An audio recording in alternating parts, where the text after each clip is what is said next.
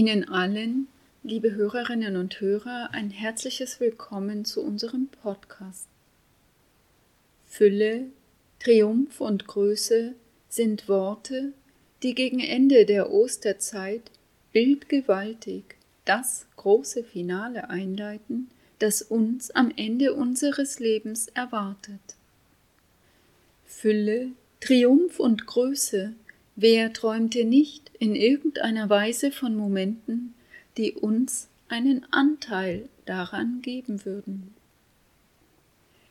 Doch jeder weiß, wie bitter gerade diese so nach Vollendung klingenden Worte sich gestalten können, wenn wir sie selber machen, wie offensichtlich sich gerade darin unsere menschliche Begrenztheit und Unvollkommenheit zeigt. Wenn wir uns heute feiernd auf das Fest Christi Himmelfahrt einlassen, so liegt etwas von der Herrlichkeit dieser prachtvollen Größe Christi spürbar in der Luft. Das uns in der Heiligen Schrift überlieferte Bild ist neben der Beschreibung einer Erfahrung auch die Schilderung der Erfüllung alttestamentlicher Verheißungen ausgedrückt natürlich in den Bildern der antiken Welt. Was wir heute mit Christus auch feiern, ist die Tatsache, dass sich in diesem österlichen Sieg für uns etwas ändert, dass wir nämlich einen Anteil an diesem Sieg erhalten. Er hatte es ja gesagt, wenn ich von der Erde erhöht bin, werde ich alle an mich ziehen. Johannes 12,32. Heute bekommt diese Erhöhung diese noch tiefere Bedeutung, die wir, solange wir leben, nur glaubend ahnen können.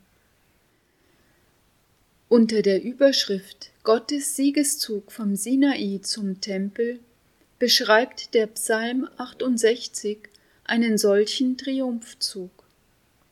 Darin wird Gott anlässlich seines Siegeszuges für seine Mildtätigkeit und Güte Dank zuteil. Er wird als Vater der Waisen und Anwalt der Witwen bezeichnet, als der, der das Verlassene heimbringt und Gefangene hinaus in das Glück führt. Beim Hinaufsteigen in die Höhe des Tempels werden auch Gefangene mitgeführt, wird Beute mitgebracht. Doch wie verhält es sich mit diesen Gefangenen, wenn wir diesen Siegeszug auf Christus umdeuten, wenn mit dem Tempel der himmlische Thronsaal gemeint ist, wo er von nun an den Platz zur Rechten des Vaters einnimmt? Dazu gibt es im Neuen Testament ein passendes anderes Bild.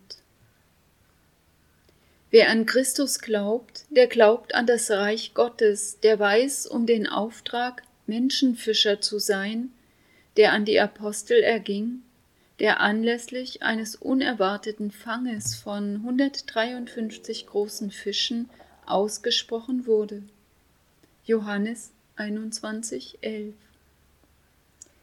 Wer sich von Christus fischen lässt, wer ihm ins Netz geht, der ist Gefangener des Herrn, und den führt dieser nicht zu seinem Schaden im Triumph in sein Reich, wo in der Stadt des Herrn der Heere, im himmlischen Jerusalem, die vielen Wohnungen warten. Wir dürfen uns den Einzug Christi ruhig im Freudentaumel einer jubelnden Menge vorstellen. Vielleicht singt der Himmel an diesem Tag was wir im Morgenlied der Laudes ihm heute singen. O grande cunctis gaudia, o große Freude für alle. Freuen Sie sich mit uns. Es ist ein Grund zur Freude, sich auf eine so gewaltige und prachtvolle Zukunft zu freuen. Christus, der Herr, nimmt heute seinen Platz als König ein. Er der Herrscher über das All. Es grüßen Sie die Schwestern aus Helfter.